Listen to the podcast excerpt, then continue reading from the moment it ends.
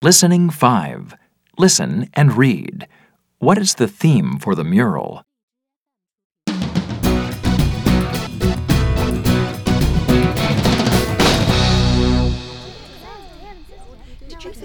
Hi, everybody. Today we are going to talk about our next project. What are we going to do? The club walls look terrible, so I'd like you all to paint them. What will we paint? Well, I want each group to paint a mural on one of the walls.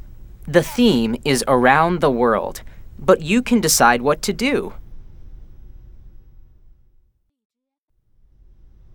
Let's paint animals from different countries.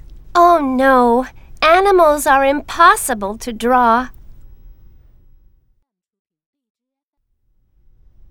What about portraits of famous people from around the world? That's really difficult too. How about flags or maps? They're easy. I think we want something more exciting.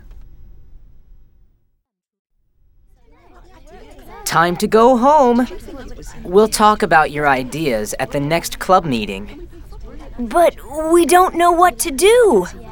Let's meet at the library tomorrow and decide.